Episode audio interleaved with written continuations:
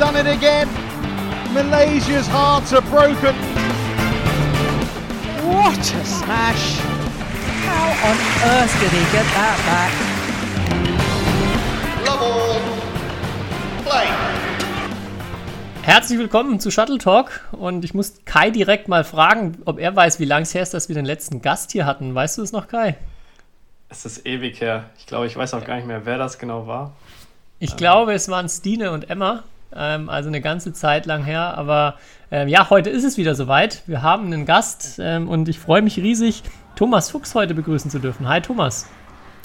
Servus.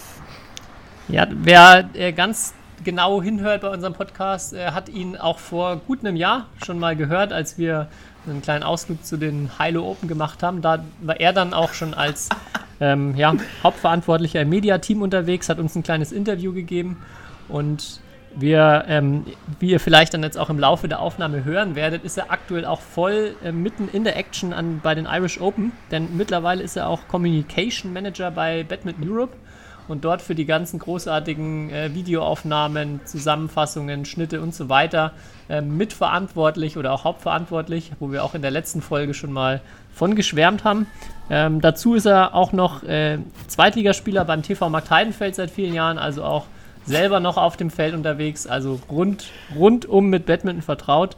Und ja, ich äh, habe viele, viele spannende Themen auf meinem Zettel und freue mich, dass du heute da bist. Ja, ich bin sehr gespannt. Ich freue mich, dass ich da sein darf. Ähm, danke euch. Und ich muss mich erstmal einmal vorab für die, für, für die Aufnahmequalität entschuldigen. Ich sitze hier gerade in der, in der Halle. Draußen laufen die Spiele. Mir wurde eigentlich gestern, also gestern hätte ich einen Raum gehabt. Heute habe ich nochmal nachgefragt und jetzt ist in dem Raum, in dem ich eigentlich aufnehmen wollte, ist jetzt äh, noch ein weiterer Physioraum äh, plötzlich ähm, irgendwie konstruiert worden und jetzt sitze ich hier irgendwie im, im Medienzimmer. Die Tür ist so halb offen, weil da Kabel rauslaufen. Also es könnte passieren, dass wenn in der Halle mal eine Durchsage kommt, dass man das hier auf jeden Fall hört. Ähm, aber ja, ich, ich gebe mein Bestes. Internetverbindung ist auch miserabel, aber wir schauen mal, was wir machen können. Ich freue mich auf jeden Fall, dass ich da sein darf.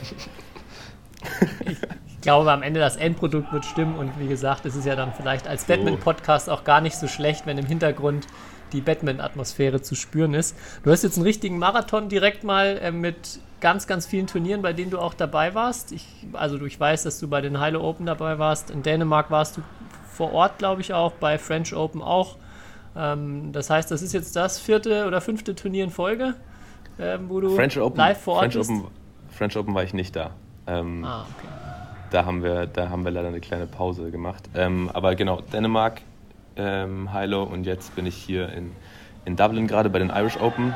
Ähm, und ja, also es war jetzt auf jeden Fall ein wilder, ein wilder Auftakt. Ich habe hab Mitte August angefangen bei Badminton Europe, bin auch nach Kopenhagen angezogen äh, und ja, habe mich da einfach mal so ein bisschen reingestürzt, ohne wirklich zu wissen, was mich erwartet. Ähm, aber bisher macht es auf jeden Fall Spaß.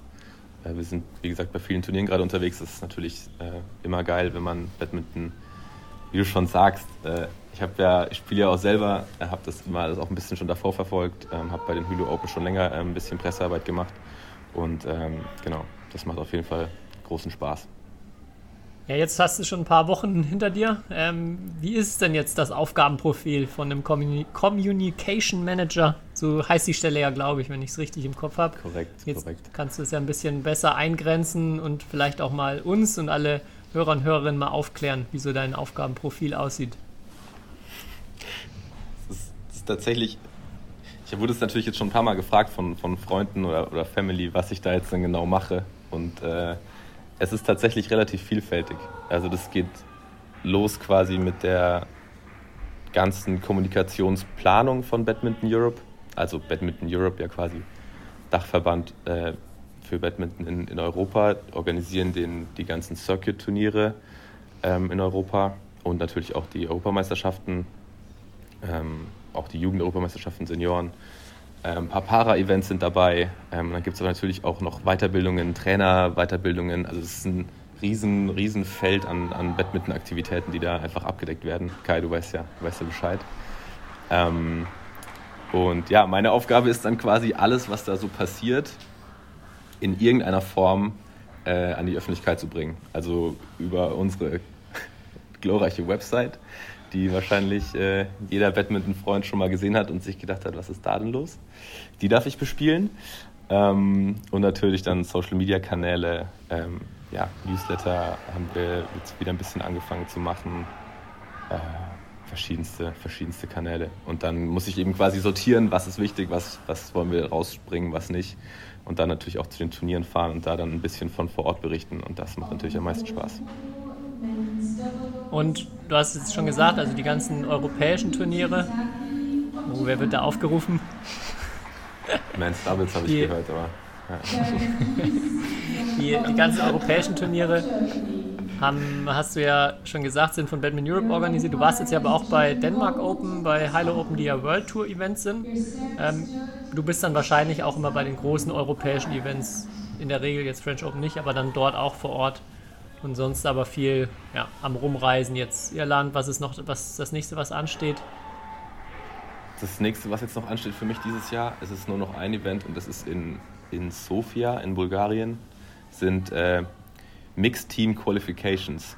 Also nächstes Jahr ist im Februar ist Team EM und dann ist dieses Jahr im Dezember nochmal für einige Mannschaften eine Quali-Runde. Es sind fünf Events gleichzeitig in England, Niederlanden, Schottland, Bulgarien, irgendwie so. Und noch irgendwo. Und äh, da sind wir auf jeden Fall dann bei jedem Event noch mit einer Person vertreten und machen von da noch ein bisschen Berichterstattung, weil quasi die EM oder die, auch die Quali sind ja unsere eigenen Turniere dann. Ähm, und deswegen bin ich dann da nochmal vor Ort. Deutschland muss sich ja zum Glück nicht nochmal durch die Quali beißen, weil Deutschland schon qualifiziert ist natürlich. Ähm, und für die geht es dann erst bei der Endrunde los im Februar. Aber ja, ähm, zu der Frage von davor, ähm, World Tour Turniere in Europa nehmen wir auch noch mit. Oder beziehungsweise es ist in der Vergangenheit nicht immer passiert. Wir haben uns jetzt vorgenommen, das jetzt fürs nächste Jahr auf jeden Fall zu machen.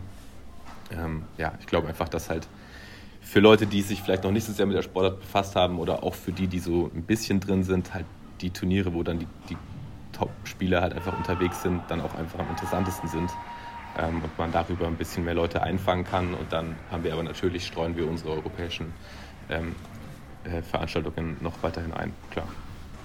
Und weißt du schon, ob du auch in Paris dabei sein darfst, wirst bei Olympia? Ja, davon gehe ich mal aus. Deswegen mache ich den Nein Spaß. Nein. nee, nee, nee, nee. Ich, äh, ich hoffe es auf jeden Fall. Ja, mal gucken. Aber es ist noch nicht, ist noch nicht äh, final. Es ist noch, ist noch weit hin. Jetzt sind erstmal, nächstes Jahr sind erstmal ähm, European Games. Ähm, da darf ich auf jeden Fall auch dabei sein. Ist ja auch eine, eine, eine relativ coole Multisportveranstaltung. Da freue ich mich auch schon drauf. Ähm, genau. Und dann, ja, natürlich wäre Olympia schon nicht verkehrt, wenn es schon mal in Europa ist wieder. Ja, sehr gut. Und vielleicht abschließend so zu dem Aufgabenprofil. Wie sieht denn jetzt so ein Tag aus? Wir haben dich jetzt ein bisschen mit unserer Aufnahme aus deiner Tagesroutine wahrscheinlich rausgeholt, aber du bist so, es macht zumindest den Eindruck, ich weiß jetzt nicht, ob du noch viel Unterstützung gerade hast, ähm, sehr viel am Filmen bist, Videos hochlädst. Auch da nochmal wirklich die Empfehlung an alle. Sehr coole Slow-Mo-Aufnahmen auch mal mit dabei, wo man auch als Trainer ähm, viel rausziehen kann. Ist das so dein Hauptaufgabenbereich dann vor Ort? Content Ja, zu mein- erstellen. Mein Hauptaufgabenbereich sind Slow-Mo-Aufnahmen, auf jeden Fall. Nein, nee, ich habe, aber ich muss auch, ich habe ich hab mich da auch gerade ähm, also selber ein bisschen rein verliebt in diese Slow-Mo-Aufnahmen, deswegen sind die gerade sehr dominant, sage ich mal, in, der, in, in meinem äh, Output auf Instagram. Ähm, aber ja, da muss ich vielleicht gucken, dass ich wieder ein bisschen mich breiter aufstelle. Aber ich bin hier jetzt gerade in, in Irland und auch ähm, in, in Dänemark war ich äh, alleine unterwegs. Also bin der Einzige von Badminton Europe, der jetzt hier quasi gerade ähm, am Start ist. Und ja, dann ist natürlich schon sehr viel. Also von, also von an, ans Feld gehen und filmen, bis halt äh, vielleicht noch irgendwelche Interviews machen nach dem Spiel, schneiden. Ähm, vielleicht noch äh, sich ein, zwei Sachen überlegen, die man so ein bisschen abseits der Felder machen kann äh, um so ein bisschen Abwechslung eben reinzubringen. Also dann, man ist schon den ganzen Tag am Rotieren. Also hier in, hier in Irland ist es gerade noch mal krasser, ähm, weil sie hier einfach immer zwei Runden an einem Tag spielen, weil das Turnier quasi erst Donnerstag begonnen hat. Und dann war ich gestern von, ich glaube, das Shuttle ist am Hotel losgefahren um 7.30 Uhr. Habe ich natürlich erstmal verpasst, klar. und, dann, ähm, und dann bin ich auf jeden Fall um, äh, ja, habe ich mich um Viertel vor acht auf den Weg gemacht in die, in die Halle ähm, und war dann hier und war dann, glaube ich, bis 23.45 Uhr waren die letzten Spiele zu Ende. Ähm, dann noch einen äh, kleinen, kleinen äh, Tagesbericht schreiben, einen kleinen Artikel noch und die letzten Stories rausgehauen. Äh, der Tagesbericht war auch relativ kurz, dann muss ich sagen. Da gab es eine kleine Sparversion von mir. dann äh, ja, geht man ein bisschen pennen und dann am nächsten Morgen geht es um die Uhrzeit wieder los. Also die Turnierwochen. Ja, okay. Hier die Turnieransagerin hat richtig Bock heute. Die macht auf jeden Fall lange Ansagen. ähm, sorry dafür. Aber ja, so eine Turnierwoche ist schon sehr intensiv auf jeden Fall. Es ist nicht allzu viel Schlaf. Ähm, man sieht auch nicht so viel von den Städten. Also ich dachte immer so, ah geil, dann komme ich so ein bisschen rum. Habe mich auch auf Dublin gefreut. Ich meine, wenn ihr als Spieler unterwegs wart, wisst ihr es ja auch, dass man nicht so viel sieht. Äh, aber ich habe das Gefühl, dass die Spieler zumindest mal noch ein bisschen früher aus der Halle kommen, wenn ihr Spiel irgendwie gemacht ist. Und ja, für mich ist halt jeden Tag äh, von morgens bis abends. Ich hoffe, dass ich jetzt morgen Morgen ist nur Finale, da geht es um 13 Uhr los. Da war die Idee, dass ich mal vormittags äh, mir Dublin anschaue. Ich war noch nie hier. Aber mal schauen, ob es klappt. Also mal gucken. Das nehme ich mir oft vor, aber es hat bisher noch nicht funktioniert. Also mal schauen. Du ich kannst ja sagen, du, du, du, kannst ja morgen um 10 in die Tempelbar äh, mal gehen. äh, ich weiß nicht, ob da so viel los ist, aber bestimmt ist da in Irland auch, äh, auch schon was los. Aber als Spieler hast du ja immer den Vorteil, du verlierst irgendwann, meistens, außer du kommst ins Finale und dann hat man vielleicht manchmal auch einen halben Tag oder einen Tag frei. Das hast du natürlich und bei so, einem, bei so einer Aufgabe nicht und Tobi nicht kennen das ja von German Open und da waren wir eigentlich auch meistens zu zweit und das war, ja, ich bin in dieser Woche so gestorben. Ähm, äh, ja. ja. das war, also diese, diese Wochen, auch, auch, auch als, als Trainer ist ja genauso, weil da ist man ja auch äh, von morgens bis abends äh, Dings. Aber als Spieler ist das schon deutlich angenehmer nochmal bei so einem Turnier als, als irgendeine Organisationsperson oder irgendeine Person, die halt wirklich rund um die Uhr da sein muss. Das ist wirklich äh, intensiv. Ja, das wollte ich, ich fand's, dich jetzt auch Ich fand's gerade geil, dass, ich fand, ich fand's geil, dass du gesagt hast, als Spieler hat man irgendwann das Glück, dass man verliert und ausscheidet. ja, der, also das So Pech. geil. Ja. Sorry an meinen Mentalcoach, das Pech. Sorry.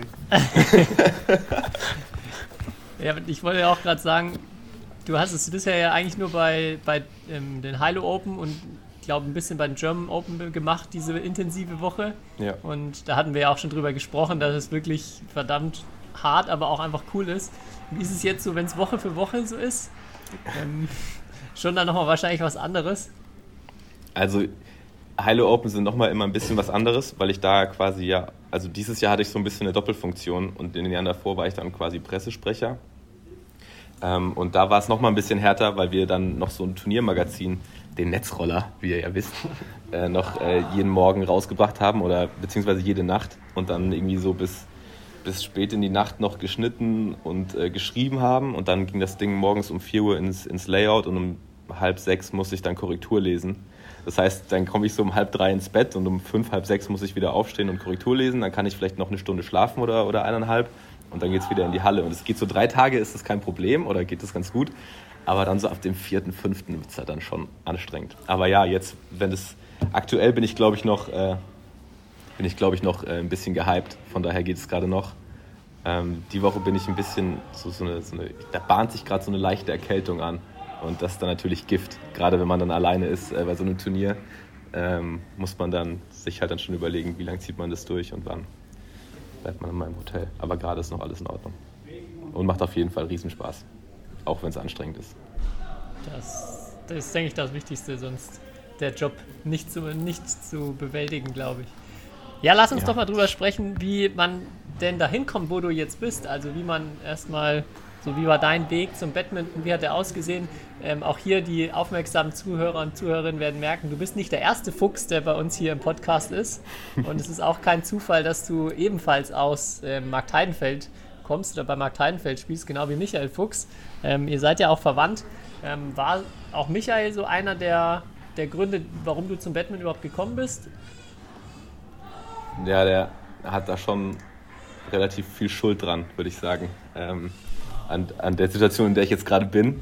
Ähm, nee, also ja im positiven Sinne. Ähm, ich wurde damals, ich habe eigentlich als Kind habe ich erstmal natürlich Fußball gespielt, äh, weil, also Michael ist mein Cousin, wie man bei uns sagt. Ähm,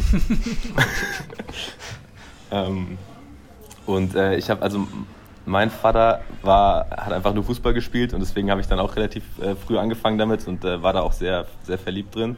Und dann hat mein Onkel ähm, und Michael eben. Und auch sein jüngerer Bruder, äh, Bruder Andi, die haben mich dann relativ zeitnah gedrängt, äh, auch mal so einen Schläger in die Hand zu nehmen. Und ich hatte einfach überhaupt keinen Bock.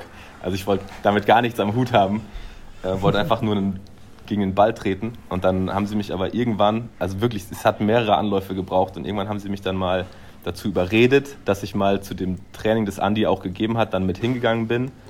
Ähm, ja, und dann hat es halt doch Spaß gemacht. Und dann bin ich halt dann dabei geblieben und dann so dann darüber reingerutscht. Und ja, das, das Medienthema auch, auch Fuchsis Schuld.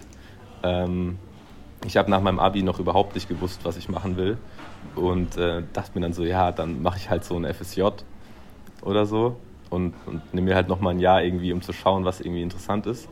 Äh, und da hat dann äh, Fuxi mich an den äh, Olympiastützpunkt in Saarbrücken vermittelt. Und dann habe ich dafür, also das ist gar nicht speziell für Badminton, sondern eigentlich für alle Sportarten, die da so beheimatet sind. Und dann habe ich da für den OSP so die Medienarbeit so ein bisschen angefangen zu, übernehmen. Und es ging halt dann los mit Artikel schreiben, die Website pflegen, ähm, halt auch ja, Interviews machen und halt alles, was da halt sonst so angefallen ist.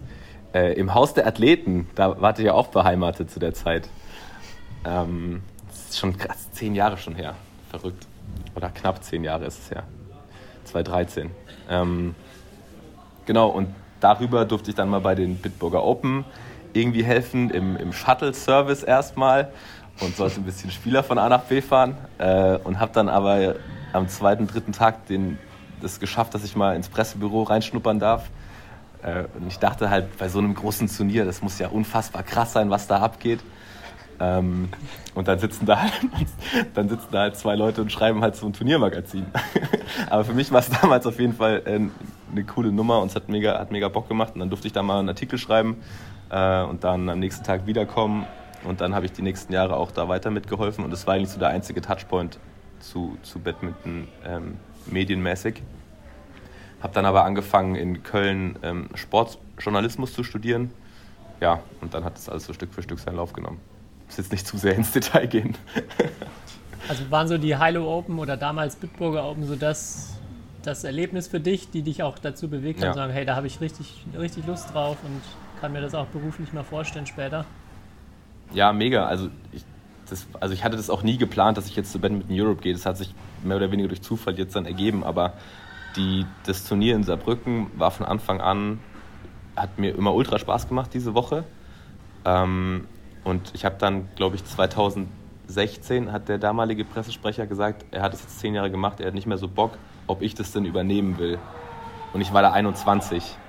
Ähm, und dann hat, oder 2015 hat er, genau, 2015 hat er angefragt, dann war ich 21 und äh, die Organisatoren da waren, glaube ich, nicht so überzeugt, dass, äh, dass sie das jetzt einem 21-Jährigen da in die Hand geben wollen, der noch überhaupt keine Ahnung hat von, von und irgendwie gerade äh, zweites Semester Sportjournalismus studiert. Ähm, aber Pascal Blum war damals der Pressesprecher und er meinte dann halt so zu Frank und Janine, ja, also entweder ihr nehmt den Fuchsi, also den Kleinen, ähm, und dann lerne ich ihn noch ein Jahr ein, oder ihr nehmt ihn jemand anders, dann bin ich sofort raus. Und dann hat er sie quasi so ein bisschen gezwungen, dass sie, dass sie sich auf diesen Deal einlassen. Das war dann schon ein bisschen mein Glück. Und das hat dann zum Glück auch ganz gut funktioniert die nächsten Jahre.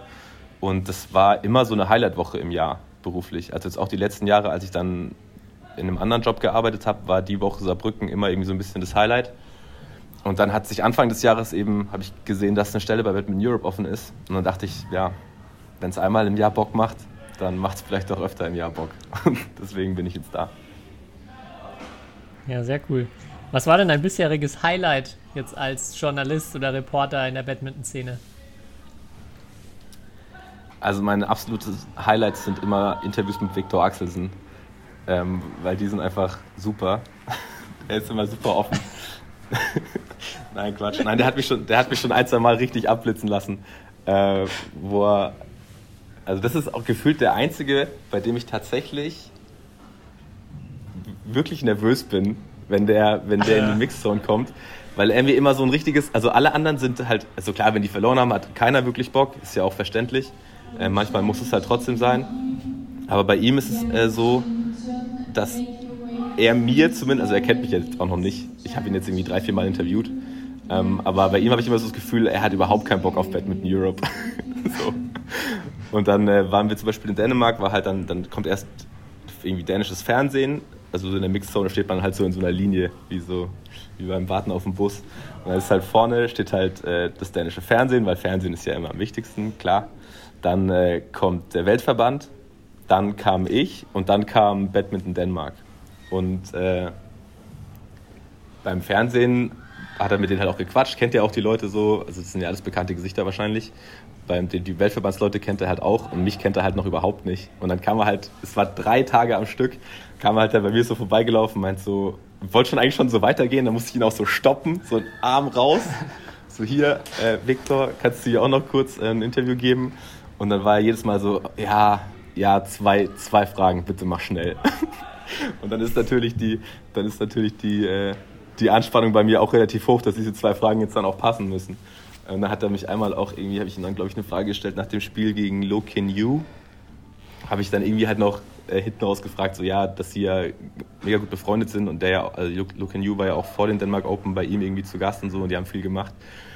Äh, ob das denn irgendeine Rolle spielt, wenn sie da aufs Feld gehen. So, und da hätte er einfach schön sagen können, ja, hey, wir sind super gut befreundet, aber wenn wir aufs Feld gehen, dann äh, äh, spielt es natürlich keine Rolle, bla bla. Also hätte, hätte, man auch, hätte man einfach nett machen können. So. Das war eigentlich eine, das war so meine Hoffnung. Und er sagt halt so, ja, wir sind professionelle Sportler. Ich denke, das beantwortet die Frage. Ja. Inter Interview vorbei. Und ich war so, alles Aber klar. ja. Das, das war ja, Da genauso kann ich mich auch dran bei. German Open, ja. Also ich habe ja jedes Mal Tobis Interview mit ihm gesehen oder gefilmt. Und das war, er hat halt schon eine, wenn man aus seiner Sicht eigentlich eine total unlogische oder vielleicht auch aus seiner Sicht doofe Frage stellt, dann moderiert er es so ab, aber halt auch immer so, als, also lässt den Fragesteller so darstellen, als wenn die Frage, wie, wie man auf so eine Frage kommen würde. Äh, das ist mir auch schon irgendwie aufgefallen, dass er da sehr, sehr, Ja. sehr direkt Und weißt du, weißt du, was ich mir gedacht habe dabei? Ich denke, ich habe mir dabei halt dann gedacht, oder danach habe ich mir gedacht, ich glaube, so, so ist es, wenn man Fußballer interviewt. Ich glaube, dann ist es immer so. Ja. Also, das war so meine, meine, mein Gedanke direkt danach, weil so bei den Badmintonspielern, also die meisten sind ja doch, also viele, viele freuen sich tatsächlich ein bisschen, wenn man sie, wenn man sie zum Interview holt, aber alle anderen sind halt so zumindest wirklich mega offen dafür und nehmen sich dann die Zeit und es ist halt nicht so irgendwie eine Last oder so. Und bei ihm merkt man halt dann schon, dass er halt, ich weiß nicht, ob er da so ein bisschen dann doch auf einfach nochmal ein Level irgendwie drüber ist. Ähm, auch halt was seine Vermarktung und sowas angeht und dass er das halt einfach da viel mehr, viel mehr um die Ohren hat und deswegen dann natürlich irgendwann nervt, kann ich ja auch verstehen. Ähm, aber da dachte ich mir so, okay, ja, ich glaube, so ist es, Fußballer zu interviewen. Wenn du so nach jedem Spiel irgendwie angehalten wirst und einfach denkst, Alter, lass mich bitte einfach gehen. Und ich muss aber halt dann da stehen und meine Fragen stellen, weil natürlich auch jeder dann von Viktor Axelsen die Sachen sehen will. Das ist immer so ein bisschen Zwiespalt. Aber ich glaube, wenn man sich, wenn man sich kennt, und das ist natürlich jetzt so ein bisschen die Hoffnung, wenn man sich dann so ein bisschen kennt und mal so auch mal ohne Kamera gequatscht hat, dann ist es, macht es schon deutlich einfacher. Also es ist schon deutlich einfacher, dann einfach mit den Leuten was zu, was zu machen, auch so, wenn es mal was ist, was jetzt nicht direkt nach dem Spiel ist, weil da müssen sie ja durch die Mixzone.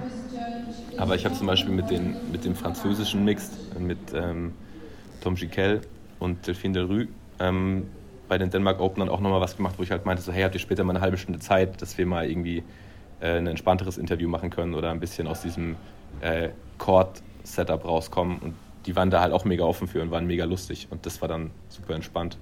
Und wenn man sich jetzt in der Halle sieht, dann sagt man sich halt auch Hallo und so, dann ist, dann ist das auch irgendwie cool und dann weiß man auch, die sind auch dafür offen und wissen auch, dass man denen da nichts, nichts Böses irgendwie will. Aber ja, mit äh, Viktor Axelsen ist es noch ein weiter Weg für mich. Ja, also es ist lustig, dass du das ansprichst und auch wie Kai das gesagt hat, ganz genau so.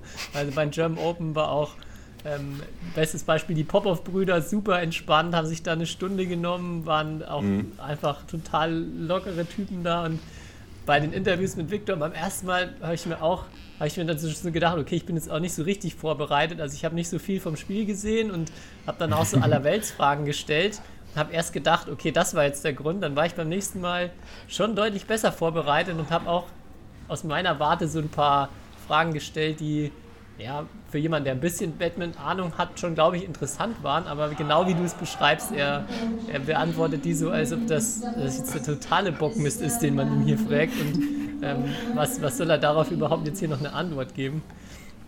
Aber ja, mal schauen. Ich bin gespannt. Ich werde weiterhin alle deine Interviews mit Viktor äh, verfolgen. ja, ich weiß gar nicht. Wahrscheinlich dann nächstes Jahr, keine Ahnung, Team EM oder All England oder so, je nachdem. Aber ja, ich, ich bleib dran. Ich versuch's. ja, und dein, also deine Highlights, ähm, nochmal darauf zurückzukommen, dann so die, die Interviews mit Tom Chiquel, Delphine Delrue oder diese, diese längeren Behind-the-Scenes-Sachen auch, die du ja auch gemacht hast, zum Beispiel mit äh, Chu und seiner Trainerin. Hatten wir ja auch im Podcast schon drüber gesprochen, dass wir das sehr cool fanden, dass du da mal ein bisschen ähm, das Ganze beleuchtet hast. Sind das so die Highlights ja. für dich? Also ich, ich persönlich finde die, also die Sachen, die auf dem Feld passieren, die kennt man ja eigentlich. Also das sieht man ja schon, also ich meine, das kann man sich auch dann in den Livestream angucken, der macht der Weltverband auch viel, gibt Zusammenfassungen danach. Ähm, also dann, dann natürlich versuchen wir halt dann eben mit, mit besagten Slow-Mo-Aufnahmen ähm, nochmal qualitativ ein Stück, ein Stück höher zu gehen und dann halt auch mal Sachen zu zeigen, die man halt bisher so, oder, ich zumindest bisher so noch nicht so oft gesehen habe ähm, von so Turnieren. Aber ich finde eigentlich schon die Sachen wertvoller, die dann so ein bisschen tiefer in die Materie reingehen und so ein bisschen mehr die, die Persönlichkeiten von den Spielern auch zeigen. Und das schaffst du halt nicht so wirklich auf dem Feld, also ein bisschen natürlich und auch nicht in der Mixed Zone, sondern da musst du dir halt dann ein bisschen Zeit nehmen und dann mal dich irgendwo anders hinsetzen und auch mal ein bisschen andere Fragen einfach stellen. Ähm, und das finde ich auf jeden Fall eigentlich immer super cool. Und da haben wir bei den Hüle Open jetzt auch viel, viele spannende Sachen gemacht, finde ich, die mir persönlich sehr gut gefallen haben. Ich muss aber kurz dazu sagen, die habe nicht ich gemacht ähm, sondern das war eigentlich komplett mein Team, was da die Videos äh, produziert hat. Ich habe bei den Hülo Open tatsächlich eigentlich mehr so eine administrative Rolle gehabt dieses Jahr und habe nur ähm, halt den Plan gemacht mit dem Team zusammen, was wir quasi machen äh, und dafür gesorgt, dass das irgendwie alles läuft und dass ähm, äh, ja, der Laden einfach äh, bei, beisammen bleibt. Aber wir hatten da dieses Jahr ein Team von sechs, sieben Leuten, äh, die dann alle in der Halle rumgeflippt sind und ihre, und ihre Filmchen gemacht haben. Ähm, und deswegen, der, der ganze Content geht auf die Kappe vom Team und die haben das, finde ich, auch dieses Jahr wirklich überragend gemacht. Das ist mir jetzt auch sehr gut gefallen.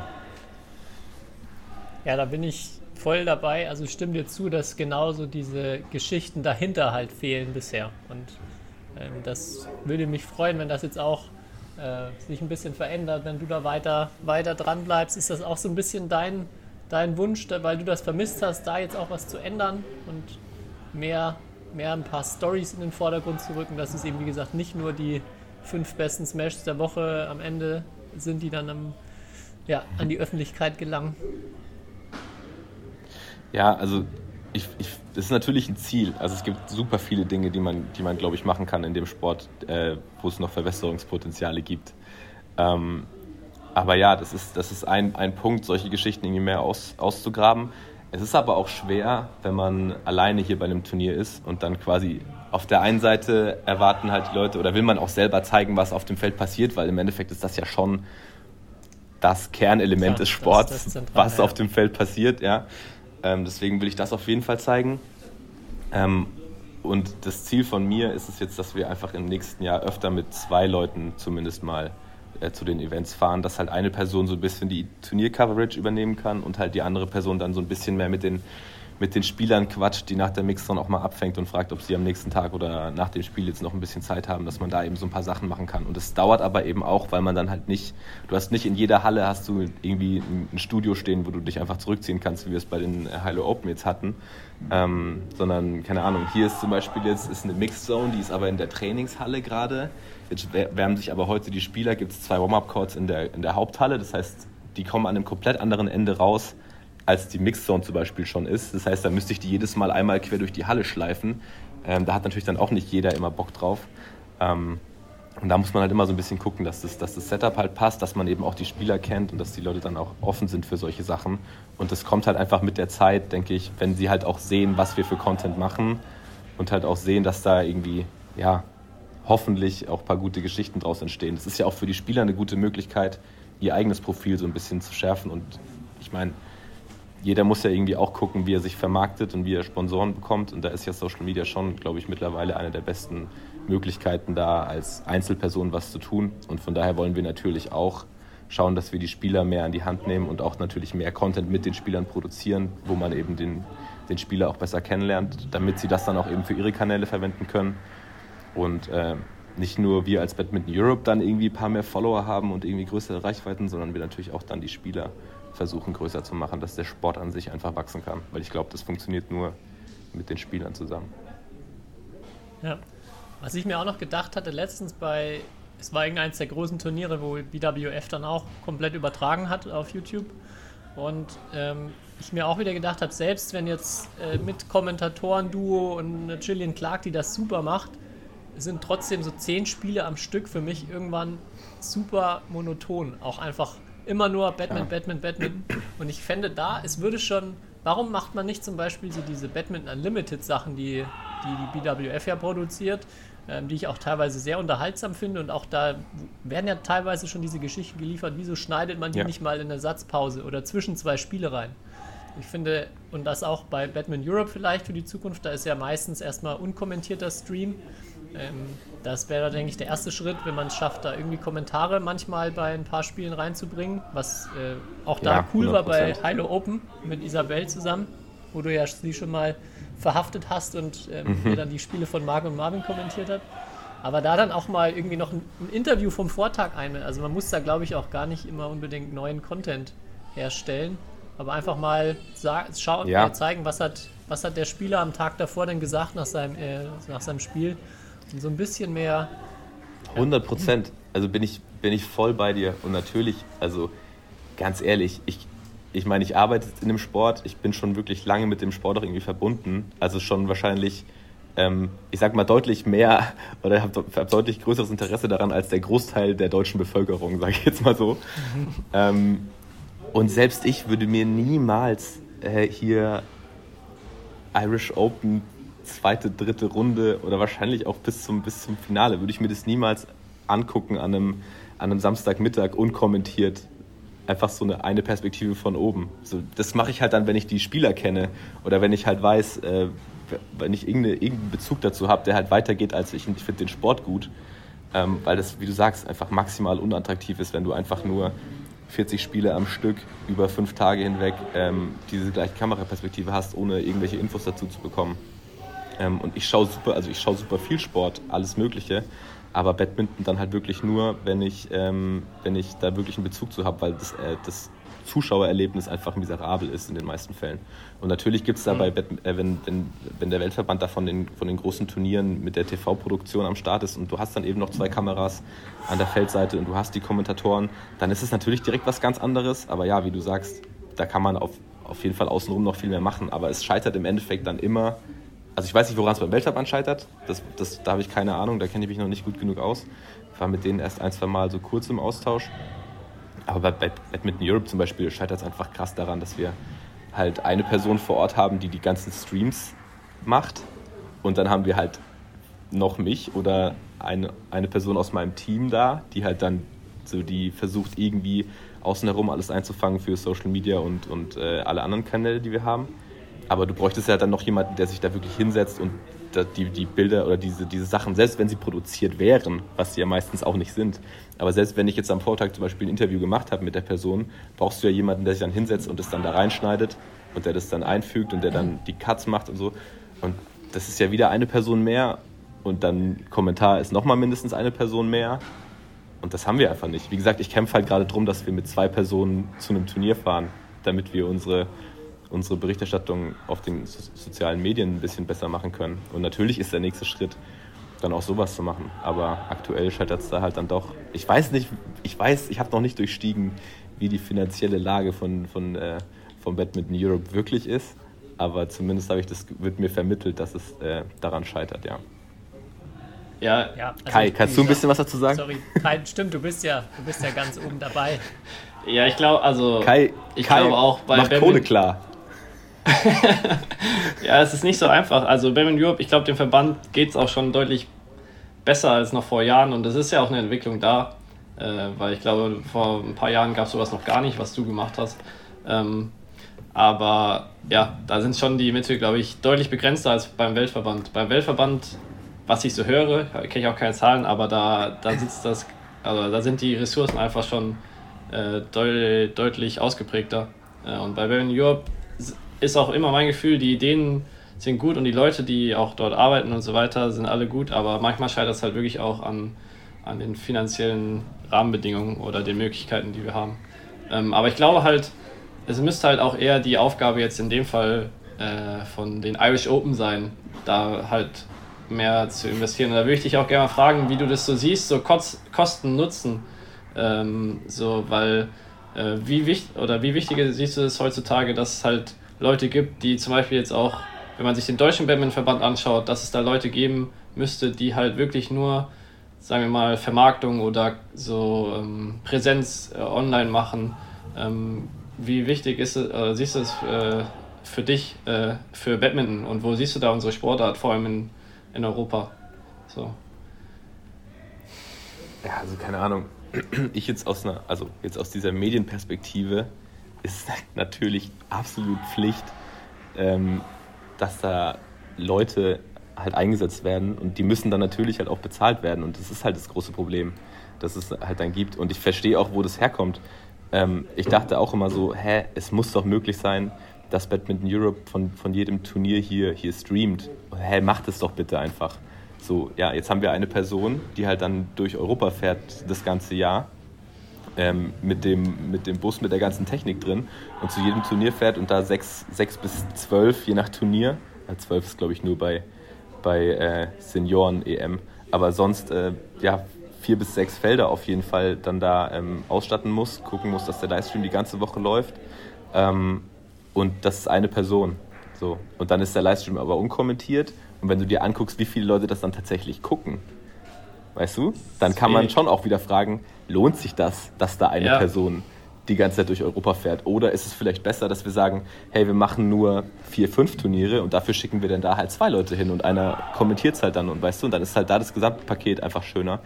Aber ja, wenn es aktuell das Finanzielle das Problem ist, dann muss man aus meiner Sicht aber trotzdem es irgendwie schaffen, auf diesem medialen Bereich einfach mehr, mehr Power drauf zu kriegen. Weil das ist die einzige Möglichkeit, dass du auch mehr Leute erreichen kannst und dass du Sponsoren gewinnen kannst. Also aus meiner Sicht, ich weiß nicht, wenn du natürlich äh, massives, äh, eine, eine ne richtig gute Lobby hast und gute Kontakte und gutes Netzwerk, dann kannst du es auch vielleicht so schaffen. Aber bisher hat es, glaube ich, nicht so wirklich funktioniert im, im Badminton-Sport und deswegen muss einfach die, also finde ich, muss die, muss die Devise schon sein, dass man da vielleicht dann auch erstmal eine Vorab-Investition macht, auch wenn die sich vielleicht nicht im gleichen Jahr refinanziert. Also mhm. Gerade haben wir noch nicht über die Streams äh, die, die Klickzahlen, dass wir sagen können, ja okay, wir schalten da halt eine Werbung vor und dann äh, läuft der Laden. Ähm, aber ich denke, wenn du halt, wenn du halt nicht anfängst, solche Sachen zu machen oder auch jetzt Social Media ein bisschen zu pushen und Okay, jetzt habe ich hier gerade noch einen Kollegen im Raum sitzen, der ein Fokusprogramm bekommt. Wunder Wunderbar.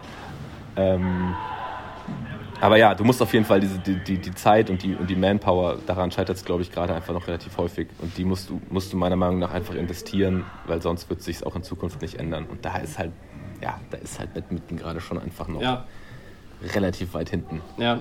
Auch wenn es weh tut. Ja. Wir, haben, wir haben auf jeden Fall auch bei den letzten Meetings, wo ich äh, vor Ort war, auch genau über das Thema gesprochen, weil bisher ja die Strategie auch von Badminton Europe war, so sehr viel in die Breite zu gehen und äh, man kann ja jedes Spiel schauen, ähm, aber wie du ja sagst, es ist halt, oder es ist nur ein Stream und eine Kamera und so weiter und die Frage ist ja, wie viele Leute schauen sich das dann tatsächlich an, diese, diese Tausende von Spiele. Das ist ja eigentlich, es ist ja Luxus, dass man jedes Spiel theoretisch schauen kann, äh, für, für absolute ja. Nerds, äh, aber wer ist schon so absolute Nerds und absolute Nerds ist, glaube ich, nicht äh, die Gruppe, wo man, wo man ja viel wachsen kann, erstmal, sondern du musst es ja erstmal äh, in die Breite oder halt mehr Leute dafür begeistern. Und da ist, glaube ich, halt, wer weniger, auf jeden Fall mehr in dem Sinne. Wenn es weniger ist, dafür halt äh, mit guter Qualität. Und ich glaube, ähm, da wurden jetzt auch schon die ersten Dinge äh, besprochen und äh, ich bin mal gespannt, wie sich das entwickelt, weil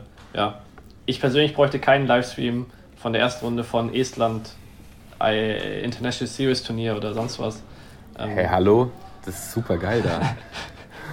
nee, ja, ja, es ist, du, es du ist hast, natürlich super geil. Du hast voll aber, Ja, es ist, äh, es ist ja die Frage, ja. wen willst du erreichen? Ja. Ganz genau, das ist, was du sagst. Das ist dann die Frage, ob, ob das dann nicht vielleicht auch noch wichtiger für die nationalen Verbände ist, wie kann man denn neue Leute ansprechen? Weil, wie du schon sagst, mit einem Stream jetzt von diesen Turnieren, da spricht man niemanden an, der keinen Badminton, keine Ahnung von Badminton hat oder sich irgendwie ähm, versucht, damit auseinanderzusetzen.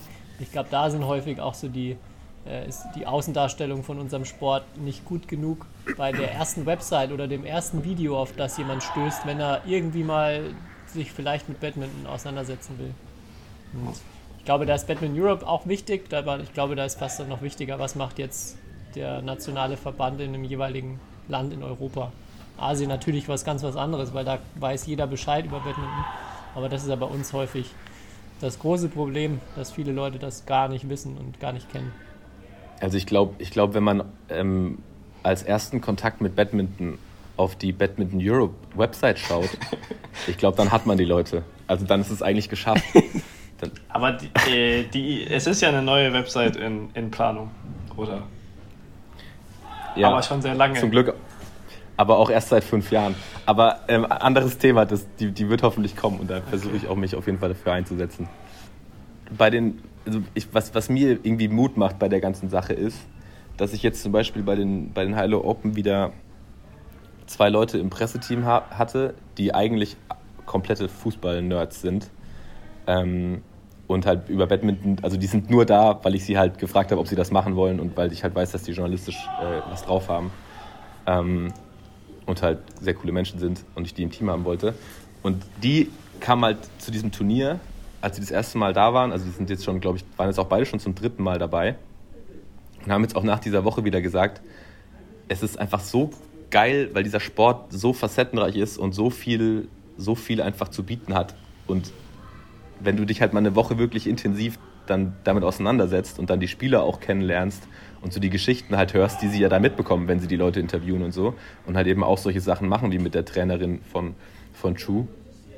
Die waren hin und weg alle. Also die meinten beide so, ganz ehrlich, wenn mich gerade jemand fragen würde, ob ich, was mein Lieblingssport ist, ich weiß nicht, ob ich jetzt noch Fußball sagen würde oder vielleicht Badminton, weil es so eine geile Woche war. Weißt du, und sowas, da, da, das wärmt mein Herz. Und da denke ich mir dann so, okay, es ist, es ist halt schon einfach, der Sport hat schon eigentlich echt viel zu bieten. Und bei mir ist es auch so, ich, ich spiele selber schon ewig lange Badminton. Seit, wie alt bin ich jetzt? Zu alt. 20 Jahre fast spiele ich Badminton. Ähm, verrückt. Und ich komme zu diesem Denmark Open und hocke mich da hinters Feld und versuche da Ballwechsel zu filmen von Lisi Jia gegen äh, Jonathan Christie. Und dann habe ich, hab ich einfach gemerkt, wie ich so zwei, dreimal so die Kamera so habe sinken lassen, weil dieser Ballwechsel einfach zu krass war und ich einfach so in Gedanken hängen geblieben bin, was die da gerade Verrücktes machen mit dem Schläger, wo ich halt denke so, ich mache den Sport ja eigentlich auch, aber das ist halt einfach nochmal ein ganz anderes Ding, was die da, was die da abziehen. Und das macht mir dann immer so ein bisschen Mut, dass, es, dass der Sport auf jeden Fall das Potenzial hat, ähm, viele Leute zu erreichen und von vielen Leuten auch gefeiert zu werden. Man muss dann einfach nur hinbekommen, das gut zu transportieren und halt auch die Geschichte zu transportieren und die Spieler ein bisschen bekannter zu machen, weil wenn ich, wenn ich keinen Bezug zu den Spielern habe, dann, dann gucke ich mir auch den Sport nicht an. Und ich meine, wenn du jetzt mir, wenn jetzt der deutsche Judo-Verband jeden Wettkampf äh, live streamt, ja, dann schaue ich mir trotzdem keinen an, weißt du? Aber wenn ich halt irgendwie einen Kumpel, wenn ich halt einen Kumpel hat, äh, hab, der da auf die Matte geht oder ich halt irgendwie aus den Medien von jemandem mitbekomme und da irgendwie eine coole Geschichte habe, dann schaue ich es mir halt schon eher an, weißt du? Aber halt nur, ich dachte, ich dachte früher auch, Batman Europe muss einfach alles streamen. Also weit bevor ich da war. Man muss einfach alles sehen können. Aber dann habe ich auch jetzt gemerkt, so ja, aber im Endeffekt gucke ich es mir ja auch nicht an, sondern mhm. es geht einfach nur darum, dass lieber weniger und dafür halt besser. Und das ist jetzt, muss einfach die Strategie sein. Und wie du schon gesagt hast, Kai, dahin geht es jetzt auch ein bisschen. Mal gucken, wie lange es dauert, bis wir das dann umgesetzt bekommen. Ich hoffe, dass es schnell geht. Aber jetzt ähm, auch passend zu dem Thema, ich glaube, über die allergrößte Geschichte der Irish Open habt ihr eigentlich nicht berichtet. Ich habe zumindest nichts gesehen. Erste Runde Quali. Raymond Webster hat seinen ersten Satz äh, im Badminton gewonnen. Ich weiß nicht, ob überhaupt, aber zumindest was bei Tournament Software so zu sehen ist, ähm, wurde ich freundlicherweise darauf hingewiesen, das erste Mal, dass er einen Satz gewonnen hat. Ich habe es tatsächlich auch, ich habe es gesehen, also ich habe das Spiel nicht gesehen, aber ich habe es danach im, im, äh, bei Tournament Software gesehen. Und ich habe mich einfach gefragt, also was ist da passiert? Ich, hab, ich, war sauer auf mich selber, dass ich, dass, ich, dass ich nicht dabei war live. Aber ja, also er hat gegen... 28, 26 oder so? Ja, wir, er hat im zweiten Satz dann den ersten gewonnen in der Verlängerung, dann 26, 28 verloren und Ah, vier ja. Matchbälle gehabt. Für alle, die jetzt nicht Bescheid wissen, ähm, ich glaube, wir hatten in der Folge ähm, irgendwas mit Aufschlag, wo, wo Kai dann gesagt hat, er hat ihn dann noch beim Aufschlagtraining gesehen, nachdem er 21-0, 21-0 verloren hat. ähm, also ein etwas älterer Engländer, der bislang mit recht wenig Erfolg auf den Turnieren unterwegs ist. Ähm, und ja, du wurde mir nur erzählen, zugesandt ey. und gesagt, das Aufschlagtraining scheint sich jetzt langsam auszuzahlen. Er ist jetzt knapp dran. Aber ja, es hat am Ende nicht ganz gereicht und da hätte ich mir schon ein bisschen mehr Berichterstattung von eurer Seite gewünscht. Ja, das, das geht natürlich auf meine Kappe, aber ähm, ich muss auch sagen, dass wir, dass wir, ich schaff's halt, wie gesagt, ich bin alleine hier, ich schaff's halt jetzt gerade noch nicht, jedes aufstrebende Talent äh, von Anfang an zu begleiten. Ähm, deswegen, wir werden es auf jeden Fall beobachten und wenn er jetzt einen Satz gewonnen hat, dann ist beim nächsten Mal vielleicht ein Spiel und dann in ein paar Jahren vielleicht dann auch das erste Turnier. Ich, also die Form scheint ansteigend zu sein und wir bleiben da auf Wisst- jeden Fall dran, das kann ich versprechen. Wisst ihr, was der, was der junge Herr für ein Jahrgang ist? Das habe ich jetzt. Ich bin gerade auf seinem Profil. Er hat auf jeden Fall noch kein Spiel gewonnen. Das wäre wirklich sein erstes Spiel, was er jemals gewonnen hätte. Er hat, Er hatte auch noch keinen Satz gewonnen, oder? Also auch Das- bei den ganzen, ja. er spielt normal ja immer in, bei O55 oder so, O50. Also er muss Auch noch so nie? 60er. Doch, da glaub ich. Hat er, hat er da schon was gewonnen? Weiß ich nicht. Aber also er ist Bitte. deutlich älter als 50, Tobi. Er ist, er ist nämlich Jahrgang 54. Oh, Also krass. fast O70 bald. Das ist ja verrückt. Ja. Aber Da krass. muss man eigentlich wirklich nochmal, da muss man wirklich nochmal eigentlich ein Interview, da muss ich nochmal Aber ja, wirklich, ich habe mal mit ihm geschrieben und der äh, interessanter Kerl, wirklich. Weil ähm, Also, ja. das ist, das ich sag mal so, das ist einer der wenigen Athleten, die mal auch mit Forderungen auf, auf mich jetzt auch als Athletensprecher äh, zukommen, äh, was ich so vielleicht Ist mal ändern so? sollte. Äh, ja, also äh, extrem witziger Kerl. Ähm, und ja, er ist auf jeden Fall sehr aktiv und er nimmt, er nimmt es wirklich extrem ernst. Also deswegen ist es äh, bei einem Spaß, ist, ist auch irgendwie ein interessanter, äh, interessanter Typ. Werde ich Ja. mir anschauen. Also die ganzen, aber die ganzen Senioren-Sachen sind auch bei Tournament Software drin und finde ich gerade auch noch keinen Satz. aber, aber ja, okay. oh, Wir werden ja. das gespannt verfolgen und hoffentlich Badminton Europe in Zukunft auch da die Lupe und die Slow-Mos draufwerfen. Gut, aber ich, ich lache jetzt hier gerade, ich habe auch noch nie einen Satz gewonnen. Bei einem. Ah, wobei doch. Bab, Bab International habe ich mal. Doch. Da bin ich doch Raymond Webster einen Satz voraus, glaube ich. Und sogar ein Spiel. Ein Spiel sogar. Dann, dann bist du noch voraus. Aber der hat Gut, mich bald. ja, der hat mich bald. Ja, wo soll die Reise hingehen? Oder wo hast du, was hast du so für, für Ziele, Ambitionen, vielleicht bei Badminton Europe in den nächsten Monaten und Jahren und vielleicht auch langfristig? Hast du dir da schon Gedanken mal drüber gemacht? Boah, ehrlich gesagt überhaupt nicht. Also ich bin, wie gesagt, ich bin so ein bisschen durch Zufall eben da jetzt reingestolpert. Also ich habe mich schon selber aktiv beworben, aber ähm, das war nicht irgendwie geplant oder so. Deswegen, ich bin da jetzt auch gar nicht rangegangen mit einem großen, mit einem Fünfjahresplan oder so, sondern ich wollte einfach mal mich in dieses Abenteuer reinstürzen und das Overall-Ziel, warum ich das mache, ist halt schon so, so, so, so simpel und dumm es klingt, ist halt schon einfach zu versuchen, diese Sportart ein bisschen populärer zu machen. Ähm, in, in, dem kleinen, in dem kleinen Rahmen, den ich halt da zur Verfügung habe. Ähm, und natürlich muss ich da, ich meine, wahrscheinlich jeder Verband droht, äh, nicht auf dem no neuesten Stand der Technik zu sein oder auf dem aktuellsten Stand zu sein, ähm, was Modernisierung und Digitalisierung angeht. Ähm, und es ist natürlich aber auch in Verbänden tendenziell, ich versuche mich immer so ein bisschen vorsichtig auszudrücken, weil ich auch niemanden irgendwie da auf die Füße treten will, der, der da wirklich irgendwie Gas gibt. Aber es ist natürlich tendenziell auch in Verbänden oft dann schwierig, weil halt einfach eine, eine große Struktur ist mit vielen Leuten, die beteiligt sind und Leute, die schon lange dabei sind und die halt dann vielleicht ungern Sachen, die sie halt selber geschaffen haben, dann auch wieder ändern wollen, was ich auch nachvollziehen kann. Ähm, da ist natürlich immer leicht aus einer, ich sage jetzt mal aus einer jungen Perspektive, ähm, daran zu gehen und zu sagen, ja, das, das und das müssen wir alles ändern. Aber das haben ja auch Leute irgendwann mal aufgebaut mit unfassbar viel Mühe und unfassbar viel ähm, Herzblut, weil in diesem Sport machen halt die meisten Sachen ehrenamtlich oder zumindest mal nicht so, dass man sagt, okay, das ist ich mache das wegen dem Geld äh, oder weil, weil ich hier äh, die, die größten Löhne bekomme. Ähm, und da muss man halt immer gucken, dass man halt versucht, die Leute dabei zu behalten, aber halt trotzdem so ein bisschen in eine Richtung zu schieben, die das Ganze halt ein bisschen zukunftsorientierter macht. Und das ist, glaube ich, schon jetzt so ein bisschen das, was ich mir vorgenommen habe. Natürlich ist es auch, also jetzt gerade am Anfang versuche ich da gerade erstmal reinzukommen. Ich, das erste Jahr wird wahrscheinlich einfach daraus bestehen, dass ich permanent versuche, Leute kennenzulernen und denen zu vermitteln, was ich, was ich vorhabe und dass ich ähm, da eine, einen Plan habe oder eine Idee habe, die irgendwie so ein bisschen in die richtige Richtung geht, da muss, da muss man ja auch Leute überzeugen. Also es ist jetzt nicht so, dass ich da hinmarschiere und sage so, hey Friends, wir machen das jetzt so und alle sagen, juhu, Thomas, du bist der Beste, mach bitte einfach. Sondern ähm, da sind schon viele, also keine Ahnung, Beispiel, wenn ich halt dann dahin, wenn ich jetzt halt zum Beispiel sage, ja, wir machen jetzt Fokus Social Media auf Instagram und auch auf dieser Website brauchen wir uns jetzt nicht Mühe geben mit äh, zwei, zwei Seiten langen Artikeln, weil die Wahrscheinlichkeit, dass die gelesen werden, äh, geschweige denn bis zum Schluss, ist relativ gering. Ähm, und dann bekomme ich die Aussage gesagt, ja, mach halt, mach halt mal wieder mehr Facebook. So, dann, weil da halt aktuell die Followerzahl noch höher ist, aber das sind halt einfach tote Zahlen. Da, da tut sich halt einfach nicht mehr so viel. Ähm, aber da, so da, ich komme, ich habe davor bei einem, bei einem kleinen Startup gearbeitet, wo man halt einfach gesagt hat, so, okay, äh, das war irgendwie scheiße, lass es morgen anders machen. Und dann hat man es am nächsten Tag anders gemacht. Und dann war die Entscheidung getroffen und man hat einfach getan und hat sich jeden Tag so ein bisschen ähm, da irgendwie einen Fehler gemacht, dann wieder in die, dann korrigiert und jeden Tag so ein bisschen in die richtige Richtung bewegt, natürlich äh, so im Zickzack-Modus.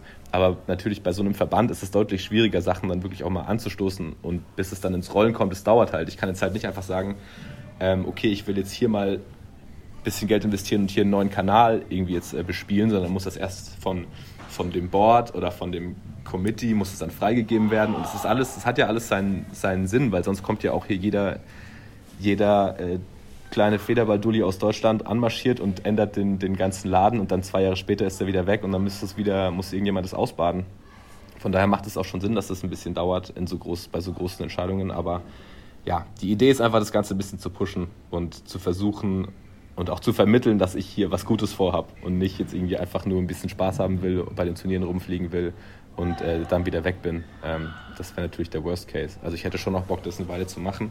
Natürlich müssten sich dann aber auch Dinge in die Richtung verändern, dass ich da einen Sinn drin sehe, das auch weiterhin zu machen. Weil, wie ihr schon gesagt habt, es ist schon auch sehr anstrengend, dieser Job. Es macht ultra Spaß, aber es ist schon auch anstrengend. Und wenn man dann halt sieht, dass die, die Mühe so ein bisschen im Sand verläuft oder sich halt nicht wirklich was tut, äh, oder kein Wille da ist, dass sich was tut, dann äh, kann das zumindest mal bei mir ist es dann schnell so, dass dann die Motivation auch schnell verloren ist, wenn ich das Gefühl habe, ich werde äh, gebremst oder aus Gründen, die ich nicht nachvollziehen kann, aufgehalten, Sachen zu machen, die ich gut finde. Ähm, aber ja, die Idee ist es auf jeden Fall, weiter nach vorne zu treiben. Ich gebe ich geb sehr lange Antworten heute. Sorry. ich halt so, ich monologisiere da vor mich hin, ey. Naja. Müsst ihr dann gucken, was ihr damit macht. wir haben noch eine, ähm, eine Sache, wo wir im Vorfeld schon kurz gesprochen haben, ähm, wo die Antwort wahrscheinlich jetzt auch nicht so lange sein wird, weil du auch ein bisschen ähm, ja, der Situation geschuldet auch noch nicht, ähm, ja, ich glaube, auch da so frei drüber sprechen kannst oder auch alles dazu sagen kannst. Aber du hast ja mit einer doch sehr spannenden Sache direkt gestartet bei den Hilo Open, wo wir auch hier in einem Podcast schon über den Skandal, der aus meiner Sicht dann auch ein bisschen überbewertet wird, wieder von vielen, ähm, schon gesprochen. Du warst da hautnah dabei. Ähm, was, kannst du da noch irgendwas berichten, aktuellen Stand oder wie ist noch das, das Postfach von euch am Überlaufen von irgendwelchen wütenden äh, Taiwanesen oder anderen Asiaten? Alter, das ist echt verrückt und ich finde, da merkt man dann schon auch einfach mal, dass es doch Leute sehen, was man da macht. So, weil man denkt immer so, keine Ahnung, aus meinem, aus meinem Umfeld, alle, die jetzt nicht aus dieser, aus dieser Badminton-Bubble sind, da kriegen das halt relativ wenige Leute mit, beziehungsweise keiner. Außer halt über, über halt dann mich oder und die, die Leute, die halt dann da arbeiten. Ähm, aber wenn halt sowas mal passiert, so eine, so eine Schiedsrichterfehlentscheidung, die ihm dann halt so mehr oder weniger das Spiel kostet, also wird der dann, so wird es ja, so wird's ja äh, dargestellt, ähm, dann kommen plötzlich da die Massen aus ihren, aus ihren, aus ihren äh, Internetlöchern gekrochen und, und ballern uns dazu mit Beleidigungen, was ich auch sehr lustig finde, weil what the fuck, was sollen wir als Turnier machen, wenn der Schiedsrichter da auf dem Feld eine Fehlentscheidung trifft? So, sorry, soll ich jetzt runtergehen und mit meiner Kamera und ihn, äh, hä? Also, ich weiß nicht, was die Leute sich da vorstellen. Aber ähm, ja, es war auf jeden Fall eine sehr, eine sehr wilde Situation. Ähm, das, was das Ganze noch kurioser gemacht hat, ist ja, dass dann auch, es, wie ihr schon gesagt habt, auch, es läuft ja in der Halle, läuft ja quasi mit das TV-Bild und jeder Ballwechsel ist danach noch dreimal in, in Zeitlupe gefühlt zu sehen auf diesem Videoscreen. Und dieser Ballwechsel war dann halt zufällig nicht mehr zu sehen auf dem Videoscreen. Also ich denke, da kann man sich schon, äh, ohne dass ich da jetzt viel erzählen muss, denken, was man auf dieser Zeitlupe gesehen hat oder gesehen hätte. Ähm, und ohne da jetzt ins Detail zu gehen, finde ich es halt schon, also es gab dann, ich hatte viele Telefonate danach auch mit, dem, mit den, mit den äh, Leuten vom Weltverband noch irgendwie gequatscht, was wir jetzt machen mit dieser Situation. Äh, und ich habe halt, also wir haben halt gesagt, hä, zeig doch bitte einfach dieses, diese Videos und sagt halt einfach, ja, es war halt ein Fehler oder halt nicht, je nachdem, was man halt auf diesem Video dann sieht. Aber ähm, dann sagt doch, wenn es ein Fehler war und es war eine Fehlentscheidung vom Schiedsrichter, dann in diesem Statement vom Weltverband haben sie ja gesagt, sie wollen da ihren eigenen Schiedsrichter nicht irgendwie jetzt vor den Bus werfen oder so oder wollen nicht irgendwie, dass da die Schiedsrichter jetzt irgendwie bloßgestellt werden oder so oder die unter die Räder kommen und der Weltverband denen noch in den Rücken fällt. Was aber ja totaler Schwachsinn ist. Ich meine, wenn es im Sport, es kann ja alles sein, wenn es eine Fehlentscheidung von einem Schiedsrichter gibt, so dann muss ich das doch nicht verheimlichen. Dann kann ich doch sagen, ja, da ist eine Fehlentscheidung passiert und man kann sich ja trotzdem hinter den Schiedsrichter stellen. Der muss die Entscheidung in diesem Moment treffen. Es gibt halt einfach noch kein Instant Review System für solche Situationen, wo man sagen kann, okay, wir machen mal hier kurz Videobeweis an. Das geht halt einfach nicht. Und das war ja auch voll die Kritik, dass, äh, dass die von diesen Leuten, die halt dann einfach keine Ahnung haben, wie die Regeln sind, die dann einfach sagen, so, ja, der Referee kommt dann aufs Feld und sagt, er kann nichts machen, ja. mach, doch einfach, mach doch einfach Videobeweis. Ja, darf er halt nicht. Das sind halt nicht die Regeln. Und das können wir auch als Turnier, dann können wir nicht sagen, so, ja, dann machen wir halt mal jetzt so. Geht halt einfach nicht. So, und dann muss halt, da muss halt vom Weltverband, finde ich, wenn sowas ist, das Statement kommen, es gab eine Fehlentscheidung, hier ist das Video, ähm, wir stehen komplett hinter dem Schiedsrichter. Das ist eine Tatsachenentscheidung, die er treffen muss. Es ist menschlich, dass da ein Fehler passieren kann. Es wird auch in Zukunft immer wieder passieren, dass Fehler passieren. Das passiert bei den Spielern wie bei den Offiziellen. Es ist einfach so und gehört zum Sport dazu. Aber hier ist die Situation, es war ein Fehler und jetzt überlegen wir uns oder setzen uns damit auseinander, ob es vielleicht Sinn macht, so ein, so ein System einzuführen oder da eine Regeländerung anzuregen. Du musst es ja, du, ob du es dann letztendlich machst oder nicht, ist mir erstmal scheißegal. Aber sag, geh dann einfach offen mit der Situation um und sag, dass da was passiert ist, was nicht, was nicht korrekt war und dass da halt ähm, in irgendeiner Form was passiert oder man sich Gedanken macht. Und alles, also damit, dann ist ja auch keiner böse. Du kannst mir nicht, also natürlich, die, die da jetzt haten, die werden auch danach sagen, äh, feuert den Schiedsrichter. Aber. Ja. Ja, ist eine interessante Fehlerkultur einfach in vielen Bereichen ja. der Welt. Weil Dies, es liegt ja einfach Totschweigen daran, ist doch Quatsch. Ja. Achso, du meinst. Ja, Fehl, ja Fehler, Fehler zuzugeben ist ja ist, ist anscheinend heutzutage sehr schwierig, aus welchen Gründen auch immer. Aber so, oder einfach zu Fehlern zu stehen oder zu sagen, hey, es war ein Fehler, aber ja, wie du ja sagst, wir versuchen, dass es halt in Zukunft äh, reduziert wird und dann überlegen wir uns halt Lösungen. Ähm, ja vor allem ist es ja absoluter Quatsch. Es ist ja absoluter Quatsch, weil sie sagen ja, also so ein, ein Zitat war irgendwie so, ja, ähm, so, nee, wir wollen jetzt nicht, dass es hier auf Social Media kommt. Hä? Das Ding ist all over Social Media. So, es gibt, es gibt dieses, es gibt dieses TV-Bild einmal, das hat irgendjemand sich abgefilmt. Es sitzen Leute im Publikum, wo das äh, ein, zwei Leute scheinbar auch irgendwie in irgendeiner Form gefilmt hatten das wird 100 Prozent, das ist doch schon auf Social Media. Während wir hier gerade reden, ist es schon da draußen. Warum soll ich dann in so, einer, in so einer Zeit, auch in der wir gerade sind, wo eh alles aufgedeckt werden kann und aufgedeckt wird, so, du kannst es nicht mehr verheimlichen.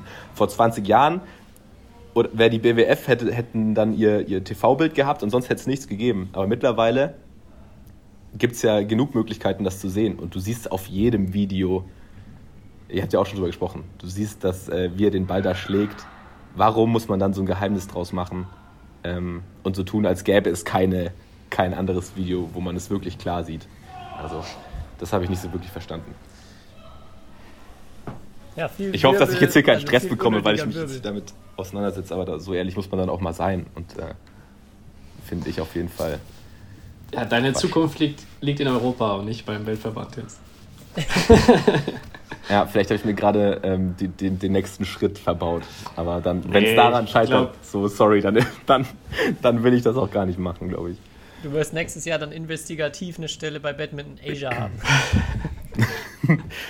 Äh, der der Aber das, was du äh, grad sagst- taiwanesische Verband hat, hat mir schon äh, eine Anfrage geschickt, ob ich bei denen vielleicht sein kann. Aber das, was du sagst, das fand ich auch äh, super spannend, schon bei den German Open, wenn man die, wenn man so Klickzahlen anschaut und wie viele Leute man erreicht, dass dann plötzlich manchmal, man macht so ein, so ein Bums-Interview mit Li Xia und auf einmal hat das hundertmal so viele Aufrufe wie alles andere, was man aufwendig produziert hat und die Das Leute auf unfassbar. einmal dann, dann da das, das abfeiern und das irgendwie, keine Ahnung, warum auch immer, plötzlich so gespreadet wird. Ähm, Ja, vor das- allem- wie, Vor allem, der sagt ja nichts. Also der gibt ja, der, die Interviews sind ja, also die Antworten kann ich dir auch geben, ne? Und dann, und dann geht es nur darum, dass er da halt, dass da halt sein Gesicht steht und da halt er so viele Fans hier offensichtlich hat. Ähm, das war bei uns auch so. Denmark Open, das Interview mit äh, den, also es, es waren, alle waren relativ, wir haben die halt einfach dann auf YouTube noch hochgeladen ähm, und da waren alle relativ geringe Klickzahlen. Viktor Axel sind dann halt irgendwie das Zehnfache, aber Lisi ja dann nochmal irgendwie mehr als das Doppelte, also komplett wild. Und er sagt eine Minute 20, sagt er nix. Also es ist wirklich, das ist wirklich äh, interessant. Jo. Ich habe nichts mehr auf meinem Zettel. Ähm, Kai, hast du noch? Nee, ich habe auch nichts mehr. Und es hört sich auch so an, als solltest du langsam mal wieder da rausgehen, weil immer mal wieder ja Das stimmt auf jeden Fall. irgendwelche Spiele. Aber ich hab- Und es sind ja noch ein paar Deutsche, Deutsche am Start ähm, bei dem Turnier. Ja, die, die hole ich mir auch gleich. Aber ich habe ich hab selber noch ein, zwei Fragen. Und zwar die Oh. erste ist, die erste ist natürlich, ähm, Thomas, Kai? du weißt wohl nicht, wie das hier als Gast funktioniert, oder? Ja, da seid ihr selber schuld. Da seid ihr selber schuld. Die, die erste Frage ist an Kai.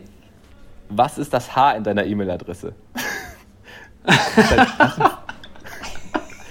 Was ist das denn für eine geile Frage? Das ist mir aufgefallen gestern. Ja, und? Und da wollte ich mal Und? nachfragen einfach. Ja, das steht einfach für meinen Zweitnamen. Der heißt, Hen aber- der heißt Das Hendrik. Piepen, das Mann, Kai, das piepen wir jetzt. Das hätten wir. äh, Wir, wir piepen das jetzt hier einfach. Ja. Und dann können die. Äh, Hendrik, Hendrik. Dann noch Alter, Thomas, du bist hier nicht mehr eingeladen, ne? Das wäre eine super Abstimmung gewesen. Jetzt musst du dreimal das- piepen. Das kriegst du ja wohl hin. Das kriegst Ja, du ja wohl hin. hin. Das ist ein bisschen viel Aufwand jetzt dann auch für eine Folge, ne? Und das, deswegen wird der Sport nicht groß. Nein, Quatsch. nee, alles gut. Und die zweite Frage wäre noch gewesen, also danke für die, für die ehrliche Antwort. Ähm, Ja. Das hat mir unter, unter den Nägeln gebrannt. Und die zweite Frage wäre gewesen, was, was würdet ihr denn gerne noch sehen, was, was, wir, was wir hier machen können? Oder du kannst, ich weiß, Tobi, du feierst auch Slow-Mo-Aufnahmen, aber ähm, gibt's, gibt's, gibt's irgendwas, wo, womit man euch noch glücklich machen kann als äh, Rezipienten, sage ich mal ganz fachmännisch? Boah. Das ist schwierig, weil wir aus der Bubble kommen, ne? So. Ähm, ich Ja, find's aber, halt cool. also die muss ich find's auch ansprechen. Ja, ja, aber ich finde es cool, wenn wirklich mal auch so. Das ist aber halt riesen Aufwand und das kannst, kannst, kannst du ja nicht machen, wenn du alleine auf einem Turnier bist, aber wirklich mal so einen Spieler irgendwie jeden Tag dann da wirklich begleitest. So ähm, von morgens bis abends. Aber sei es nur ein Tag. Sowas wäre schon, glaube ich, cool und interessant für die Leute zu sehen, was der so, was die Person oder die Spielerin dann halt so macht. Ähm, weil ja, wie gesagt, das kriegst du halt so nicht mit. Du kriegst halt immer bisher relativ viel nur so Hallen-Content. Ähm, also alles, was eigentlich genau. so außerhalb ist, ähm, nicht, muss nicht unbedingt sein, wenn er zur Thai-Massage geht. Aber sonst, ähm, ja. Kleiner Insider. Aber ich kann, ich, ich, kann, ich kann dich beruhigen, das habe ich auf jeden Fall auf der Liste. Aber das mit Ja. der Thai-Massage nehme ich noch auf. ja, aber Schließe woher, ich mich an. äh, sorry, gibt es irgendwo, wo du auch Idee, also eine Sportart, wo du sagst, die machen das saugeil und wo du dir Ideen holst, teilweise? Oder irgendwie ein Verband, der das saugeil macht? Ähm, ja, man muss ja, man muss ja kleine Brötchen backen und realistisch bleiben. Deswegen nehme ich ganz gern die NBA. ähm, nee, also ich habe ich hab tatsächlich, das war eine, eine Sache. Da, ähm, wobei, das muss ich kurz noch erzählen. Das war auch mal tatsächlich ein Vergleich in einem Gespräch, wo es darum ging, wie viel posten wir an einem Tag. Und ich halt dann meinte, so, es macht nicht so wirklich Sinn, dass ich jetzt äh, mich in die Mixzone stelle, einen halben Tag und 20 Interviews mache, wenn man halt sonst nichts sieht von dem Turnier. Und dann, und dann ähm, meinte ich so, ja, es macht auch aus dem und dem Grund gar nicht so viel Sinn, dass wir am Tag so viel Content ballern, sondern halt lieber so ein bisschen gezielter und dann vielleicht halt statt 20 Beiträgen halt nur, nur 5, 6, 7 äh, und dafür die halt ein bisschen besser gemacht einfach. Und dann, und dann habe ich halt auch so, so äh, irgendwie so Studien rausgeholt und so, ähm, so Instagram-Analysen halt gezeigt, was halt der Algorithmus auch gut findet quasi oder wie viel man so posten sollte. Äh, und dann kam halt das Gegenargument, ja, aber hä, in der NBA und der NFL posten die auch 40 Sachen am Tag. und dann war ich so, ja, okay. Also die haben halt auch 100 Mitarbeiter, die dann daran arbeiten und das halt auch wirklich alles trotzdem gut ist. Aber naja. Ähm, was ich auf jeden Fall da, da als Inspiration mit rausgenommen habe, einmal war so, dass man so Spieler äh, verkabelt. Ähm, wir haben das einmal Mhm. ganz kurz getestet mit, mit Sehr geil. und, und ähm, Marc, dass du den, dass du den, also du hast dann quasi so einen, wie so einen kleinen, wie so einen kleinen Sport-BH, wo halt dann hinten drin ein Mikrofon ist und dann ein, ein Kabel nach vorne. Und das dann quasi unterm Trikot. Und das stört auch zum Glück gar nicht. Also ich habe das davor mal kurz getestet, aber die Spieler hat, hatten ein bisschen Sorge. Aber es hat super hingehauen und die haben es gar nicht gemerkt. Ähm, und sowas finde ich halt mega geil. Ähm, weil du dann halt einfach da lustige Sachen draus bekommst. Und das will ich auf jeden Fall noch öfter irgendwie benutzen. Bei Spielen selber wird es wahrscheinlich schwierig, weil da sowohl die Spieler, ich weiß auch gar nicht, ob es da Regeln gibt, die das verbieten oder so. Ähm, aber ich habe hier auch mal schon noch einen Coach verkabelt. Äh, da kommt noch ein Video. Und solche Sachen fand ich auf jeden Fall interessant. Also das war so eine Idee. Aber ja, das mit den Spielern begleiten, ähm, solche Sachen mal machen, das habe ich auf jeden Fall auf der Liste. Und bisher scheitert es an der, an der Kapazität, aber das wird auf jeden Fall gemacht. Ja, das wären auch, also alles super Punkte, die ich auch ähm, auf dem Schirm gehabt hätte oder auch gesagt hätte. Eins vielleicht noch, wo ich jetzt mit der Schiri-Debatte dran gedacht habe. Ähm, Im Fußball ist es ja dann auch so, dass dann der Schiri auch nach so einer Partie mal interviewt wird. Ähm, wenn Ah, ja. eine strittige Entscheidung ist. Und es muss ja jetzt gar nicht unbedingt das sein, sondern ähm, warum nicht mal den Schiedsrichter oder den Trainer nach dem Ja, Spiel in die. Mixzone holen? Wir haben, wir, wir haben bei den Hülo Open genau das gemacht und wollten am Tag nach dem Finale so ein Schiedsrichtervideo posten. Wir haben es dann mal aus gegebenem Anlass nicht gemacht. Also es war nicht der Schiedsrichter, aber trotzdem dachten wir so, oh, lass mal jetzt nicht noch hier kurz Schiedsrichter abfeiern, wenn uns die gerade eh schon die, äh, die Bude einrennen. Aber da haben wir noch ein Video, ähm, das, wird's auch, das wird auch noch auf jeden Fall irgendwann ausgespielt. Aber ja, Finde ich, auch, finde ich auch super spannend. Ich dachte jetzt, du sagst vielleicht, ja, Zeitlupen sind super cool, aber wie wär's denn mit super Zeitlupen? Super Zeit. Stimmt, ja. Und dann, wenn du die Videos so langsam machst, dann kannst du sie vielleicht auch einfach auf 40 äh, Posts aufteilen.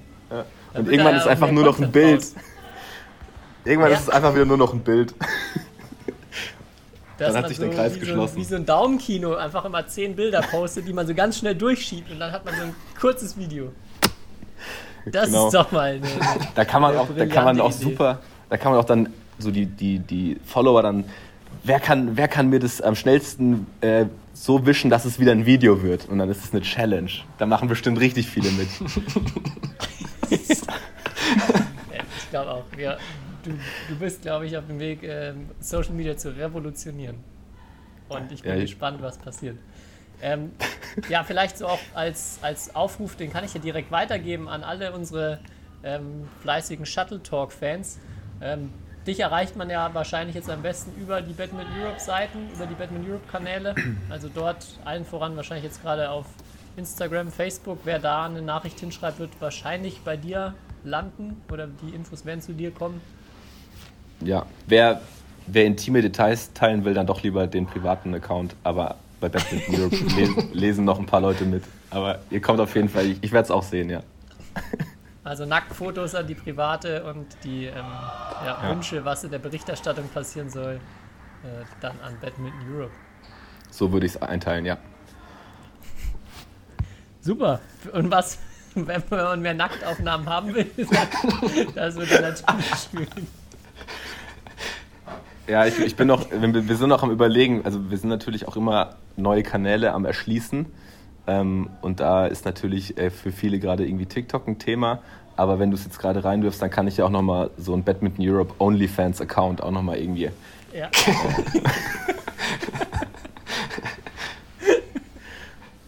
Schau mal, was da geht. Das klingt. Das können wir auch super wird das- monetarisieren. Ja, ich wollte gerade sagen, da wird dann endlich mal ein bisschen Kohle reingeholt. Perfekt. Das die, stell dir mal vor, sowas funktioniert wirklich. Und dann, dann sagen wir, wir haben den Verband dadurch auf ein neues Level gehoben, dass wir einfach einen Verband OnlyFans Account. dann hätte, dann hätte Badminton auch wieder mal Presse. So. Das glaube ich auch. Da würde mich auch eine Abstimmung bei den Fans ähm, interessieren, wer, wer, welcher OnlyFans-Account da wahrscheinlich am meisten einspielen würde. Müssten wir mal drüber müssten wir Ja. mal recherchieren. Ich sag, äh, Okay, wir schweifen Mr. gerade ein bisschen Mr. ab. Mr. Mr. Webster. Mr. Webster ist da, glaube ich, ganz oben dabei. Okay. Dann vielen Dank, Thomas. Machen Sie mal lieber Schluss hier. Betretenes Ich Schweigen. muss auch ins Ja, Training. okay. Ich, ich Ja, ich weiß muss- nicht, wo das noch sonst hier hinführen würde. Ich muss auch wieder arbeiten jetzt, Freunde. Ja. Genau. Ähm. ich gehe mal jetzt zur spannenden Endphase von Stine und Emma, die gerade kurz vorm Sieg stehen. Uff. Ich hoffe mal, die machen das Ding jetzt zu und dann gibt es noch eine schöne Slow-Mo davon. Ich werde mich auf jeden Fall freuen. Ich Ja, werde sofort loseilen. Ich verlinke dich. Ja, Thomas, vielen Jungs, Dank. vielen Dank. Ich fand's richtig cool und ich bin gespannt, was äh, wir noch von dir sehen, hören und ähm, erleben dürfen auf Badminton Europe und natürlich auch auf allen anderen weiteren ähm, ja, Kanälen, die Badminton betreffen. Yes. Vielen, vielen Dank, dass ich da sein durfte. Hat mir großen Spaß gemacht. Und ähm, wenn wir irgendwas Neues, Verrücktes machen, ähm, ich halte euch auf dem Laufenden. ja. Aber Thomas, noch eine ganz kurze Antwort, wirklich ganz kurz. Was ist dein Lieblingssalatdressing? Ähm, mein Lieblingssalatdressing ist, glaube ich, so ein, so ein ganz. Alter, ich weiß nicht mehr, was meine Mom da reinmacht. Ist der absolute Shame. Aber ich würde einfach sagen, es ist so irgendwie so eine, so eine ganz klassische Essig, Öl, Balsamico, bisschen Senf. Ich weiß nicht, ob das, das passt, aber irgendwie so. Also nicht, Vielleicht nicht groß hier mit Joghurt oder Cocktail oder so. Einfach straight to the point. Als würdigen Abschluss kannst du ja noch, kann, kannst du noch von deiner Mom vielleicht eine Sprachnachricht organisieren, was da genau drin ist und dann machen wir das nach den Abspann noch rein. Also so als kleines Bonusmaterial der Folge. Safe, das machen wir auf jeden Fall. Und als äh, Tipp, wenn du richtig Content liefern willst, so, eine, so ein Instagram-Reel mit äh, den Favorite Salatdressings der Spieler, glaube ich, kommt super gut an. Also, das ist hier die Go-To-Frage, bei Shuttle Talk zumindest. Dann, dann mache ich mich dann nochmal schlau bei den Spielern, was so da auf den, auf den Teller kommt. Alright. Okay. Jo, dann danke. Jungs, vielen Dank. Dankeschön. Und ähm, bis bald, würde ich sagen. Ciao. Ciao. Ciao. History is made. Lin Dan has done it again. Malaysia's hearts are broken. What a smash! How on earth did he get that back? Hi Mama, kurze Frage. Ähm, ich habe hier zwei Jungs, die sind äh, ganz heiß auf das Fuchsche Salatdressing-Rezept. Ähm, ich weiß, es ist nichts Wildes, aber kannst du mir das einmal kurz als Sprachnachricht schicken? Ähm, da würdest du den Jungs einen Riesengefallen tun. Danke. Also, es kommt natürlich auch drauf an, was für ein Essig du hast, weil ich habe immer schon so ein bisschen vorgewürzten Essig. Wenn du jetzt einen ganz normalen, hm, was weiß ich, Apfelessig oder so hast, dann müsstest du vielleicht noch ein paar Gewürze dazu tun, weil ich nehme eigentlich nur Essig. Ähm, naja, so dass die, der Boden der Schüssel gut bedeckt ist, dann zwei, drei Esslöffel Öl dazu, einen guten Teelöffel Senf und Zwiebel. Mehr mache ich eigentlich nicht. Rühre das kurz um und dann kommt der Salat dazu. Manche tun auch noch einen Esslöffel oder einen Teelöffel Zucker dazu. Wenn du jetzt einen ungewürzten äh, Essig hast, dann musst du vielleicht auch noch ein bisschen Salz und Pfeffer dazu tun. Mache ich halt nicht, weil ich, wie gesagt, einen gewürzten Essig habe. Also ist keine große Kunst, einen Salat anzumachen.